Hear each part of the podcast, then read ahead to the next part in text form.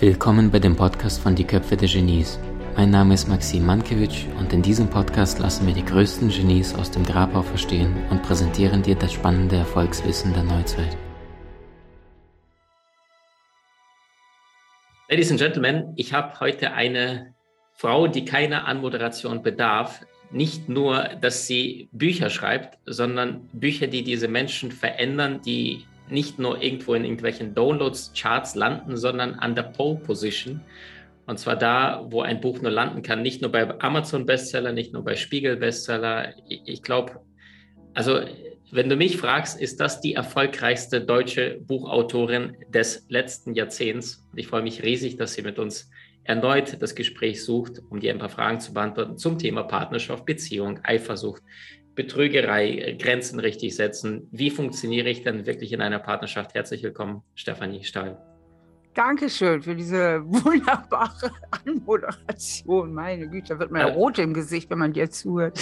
Ja, ja, ja, Steffi, du hast ja sensationell schöne Farben immer an. Ich freue mich dann immer. Ich habe dich vorhin gefragt, was deine Lieblingsfarbe ist. Da sagst du Orange. Und für diejenigen, die das Gespräch bei YouTube verfolgen werden, ähm, das ist genau das, was dich ausdrückt. Du strahlst einfach. Also du bist so eine Sonne, egal wann ich, also jedes Mal, wenn ich Amazon Charts schaue, da sehe ich immer Streleki oder Stahl. So, fertig. und dann ganz, ganz viele, die nichts mit, mit Persönlichkeitsentwicklung zu tun haben. Das stimmt, ja. So, unfassbar, sensationell. Steffi, wenn du jetzt mal heute zwölf Jahre alt wärst und du würdest auf die heutige gestandene Frau mit diesen Bestsellern drauf gucken, was würdest du über sie denken? Mit zwölf? Du bist nee. die Zwölfjährige und schaust auf die heutige Steffi, die heute diesen Erfolg im Außen hat. Dein erster Gedanke. Boah, weit, viel weiter gekommen als je gedacht. Der erste Gedanke. Viel weit. Ich hatte immer, das kann ich ja mal vielleicht äh, erzählen, ich hatte als Jugendliche immer so eine Vision. Die Vision von meinem guten Leben. Und die sah so aus. Ich bin Psychologin mit einer erfolgreichen Praxis und steige nach Feierabend in meinen tollen BMW. Das gehörte damals mit dazu. Ich bitte euch, ich bin Jahrgang 63 und nicht jetzt einer der ganz neuen. Da hat man noch von tollen Autos geträumt. Ne?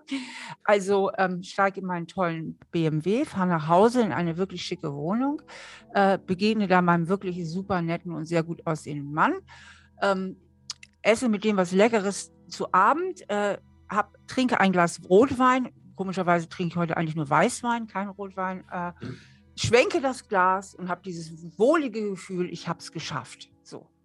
Also einfach nur als eine selbstständige Psychotherapeutin. Und da bin ich ja so weit drüber hinausgekommen.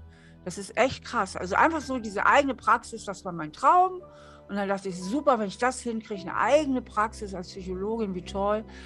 Ähm, und dann bin ich so weit darüber hinausgestiegen, das finde ich schon krass irgendwie. Steffi, jetzt die, gleich die Frage zwei Nummer hinterher. Da draußen sind so viele Frauen, die so viel Größe in sich haben, aber sich diese niemals erlauben würden. Was sagst du ihnen als eine Frau, die es gepackt hat? Ähm, dranbleiben also es ist wirklich wichtig, dran zu bleiben. Es ist auch wichtig, ähm, und dranbleiben kann man nur, ähm, wenn man natürlich auch einen gewissen Glauben an seine Fähigkeiten hat.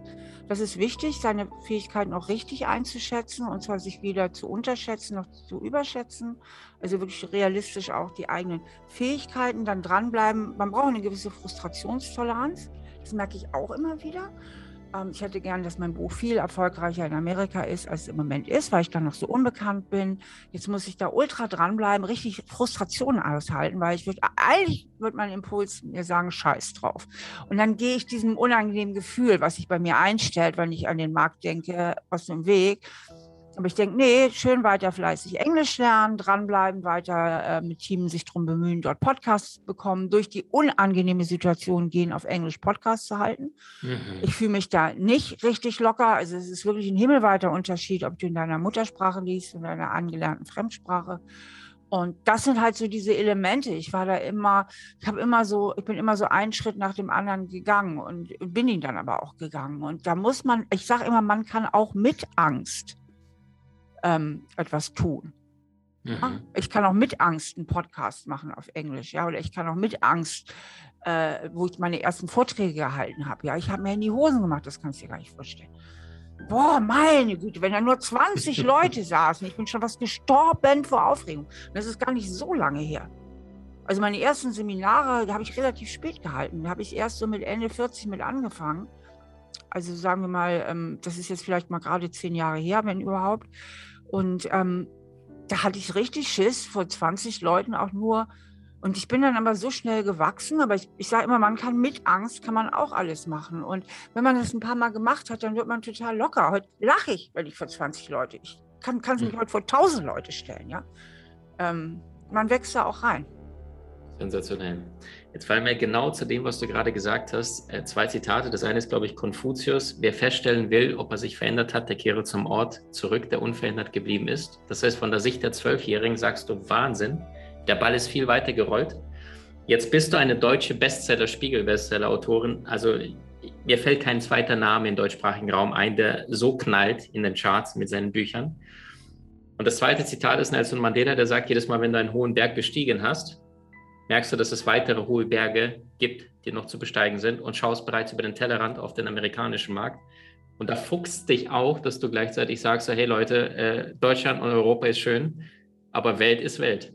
Sensationell, diesen Vergleich zu sehen. Also das heißt, wann hast du dir erlaubt, diesen Schalter umzulegen und zu sagen, meine Standards sind die, die ich selber definiere und nicht irgendwann zu sagen, ja gut, ich bin jetzt deutsche Bestsellerautorin, äh, ab auf die Wiese und den ganzen Tag Sonnen und Boot fahren. Naja, das liegt ja erstmal nicht allein in meiner Hand, also gar nicht. Es hat wahnsinnig lang gedauert, bis US und UK überhaupt angekommen sind mit einer Übersetzung. Was nicht äh, gegen dich spricht, sondern für deren Bewusstsein spricht, wenn du mich fragst. Ja, genau. Und davor waren schon zig andere Länder dran. Mit Übersetzung hast du es immer schwer, weil du einfach nicht bekannt bist im Land und eigentlich auch keine, normalerweise keine Interview Interviews geben kannst, wegen der ganzen Sprachen. Ich spreche kein Chinesisch, kein Japanisch, kein Koreanisch und ja, Italienisch, Spanisch spreche ich auch nicht und so weiter und so fort. Das heißt, das heißt, in manchen anderen Ländern laufen die sehr gut, vor allen Dingen im Osten. Man merkt, mhm. dass die Ostleute sehr gebildet sind, die Polen, Estland und so weiter, der ganze Ostblock, auch Ungarn und so weiter. Äh, in anderen äh, Ländern laufen sie nicht so erfolgreich, weil ich mich da auch nicht vermarkten kann. Bei US, UK könnte ich mich vermarkten, weil ich relativ gut Englisch spreche. Und da sind sie dann eben relativ spät angekommen und ähm, jo, ich muss mal sagen, wie es ist. Die Amis sind da auch relativ arrogant, so ein bisschen. Ne? Ähm, und ähm, denken sowieso, sie können das meiste besser und erstmal was aus anderen Ländern kommt, mh, sind auch gewisse Zweifel da.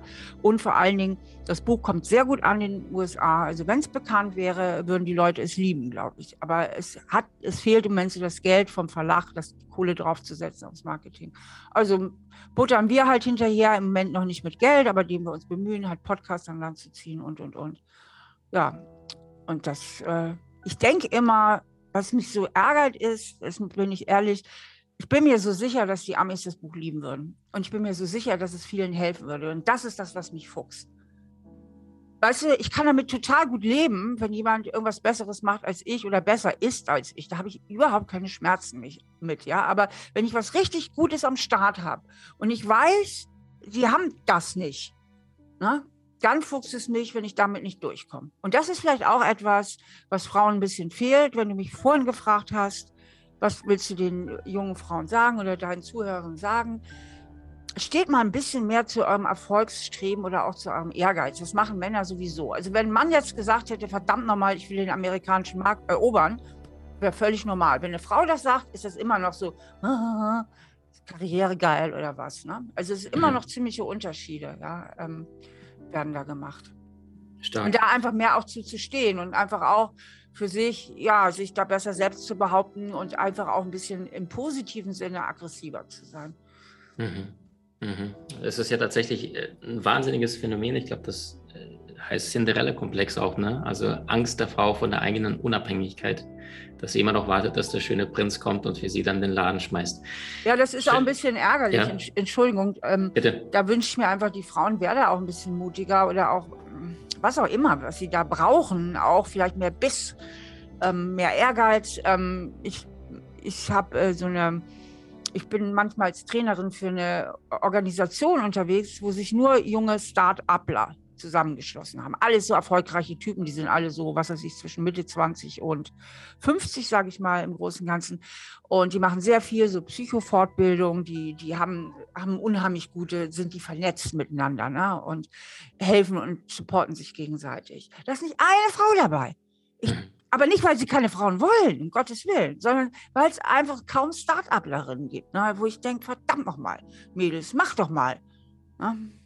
Wow, wow. Also die Botschaft, die jetzt in ganz, ganz viele Ohren gehen darf. Steffi, wenn du jetzt trotzdem mal die letzten 20, 30 Jahre von, dieser, von diesem kleinen Mädchen, was mit großen Augen auf die Welt startet und ich weiß, was passiert dann, wenn ich erwachsen bin, jetzt von dieser Perspektive einer erfahrenen, erfolgreichen Frau zurückblickst und mal drei Learnings rauspiekst, wie ist dann so ein Weg möglich? Eins sagtest du, ist dranbleiben. Ein anderer ist diesen, diesen Biss auch, ja. Also nicht nur dranbleiben ist die Disziplin, sondern auch diesen Biss, diese Entschlossenheit zu haben, hey, mit, mit Fäusten gehe ich meine Reise an. Fällt dir noch etwas ein, was du in dieser Zeit gelernt Ach, hast? Fäusten ist jetzt zu viel. Also so krass, äh, so krass war es wiederum nicht. Ähm, ähm, also für mich war wirklich auch eine der ganz wichtigen Learnings als junge Frau, das hat mal äh, ein ehemaliger Lover zu mir gesagt, der einige Jahre älter war als ich ähm, da war, ich war früher so, so am Schleudern, in welche Richtung ich jetzt gehe. Ich war auch immer ganz gut darin abzubrechen. Wenn also die ersten Herausforderungen gelöst waren, äh, das erste Learning ist ja immer sehr schnell. Egal, was man macht, ob man anfängt, ein Instrument zu spielen, Sprache zu lernen. Alles am Anfang geht schnell und dann kommt so ein zäher Moment. Ne? Und dann gehen die Fortschritte langsamer und das war immer die Zeit, wo ich dann die Sachen abgebrochen habe. Und der hat mal zu mir gesagt, äh, Steffi, bei dir kommt es gar nicht so sehr darauf an, äh, was du machst, sondern dass du das zu Ende machst. Und das war für mich so ein Satz, der ist in mich so reingefahren. Es gibt ja manchmal so einen Satz ne, oder so mhm. eine Einsicht, die so in einen reinfährt. Und ich glaube, dieser Satz war wahnsinnig entscheidend für mich. Und ähm, sondern dass ich auch wirklich was zu Ende mache. Also wenn man zu diesen Leuten gehört wie ich, diesen Abbrechern, es gibt ja auch die anderen, die eher zwanghaft was zu Ende machen und dem man eher raten müsste, hey, lass es lass gut sein. Du musst nicht auf Gedeih und Verderb deine Lehre beenden, nur damit du die Lehre beendet hast, weil du, wenn du schon im ersten Lehrjahr gemerkt hast, das ist überhaupt nicht mein Ding. Ne? Also es geht ja auch anders. Manche beenden ja auch zwanghaft. Ähm, denen müsste man eher raten, dann lass mal locker und guck dich mal lieber um, bevor du jetzt auf Krampf hier irgendwas durchziehst, was dich sowieso nicht glücklich macht. Aber Leute wie ich, die eher so ein bisschen faul sind, ähm, bei denen gilt öfter der Spruch, ähm, äh, mach's mal, zieh's mal durch, ne? mach's auch zu Ende. Sensationell. Also das heißt, ohne Entschlossenheit wirst du nicht starten, aber was viel wichtiger ist, ohne Konstanz, ohne Disziplin wirst du niemals ja, am Ziel ankommen. Das sind immer mhm. so die langweiligsten Botschaften der Welt, mhm, aber mhm. leider auch die wahrsten Botschaften der Welt, weil mhm. auf Talent kommt es gar nicht so sehr an. Stark. Die Disziplin Stark. und der Fleiß sind wichtiger. Du hast Menschen in deinem Umfeld, die dir besonders wichtig sind? So teile den Podcast mit ihnen und wenn du es möchtest, bewerte und abonniere diesen. Wenn du noch schneller deine Meisterschaft erlangen möchtest, so findest du über 20 außergewöhnliche Videokurse in unserer Genieakademie unter maximmankiewicz.com.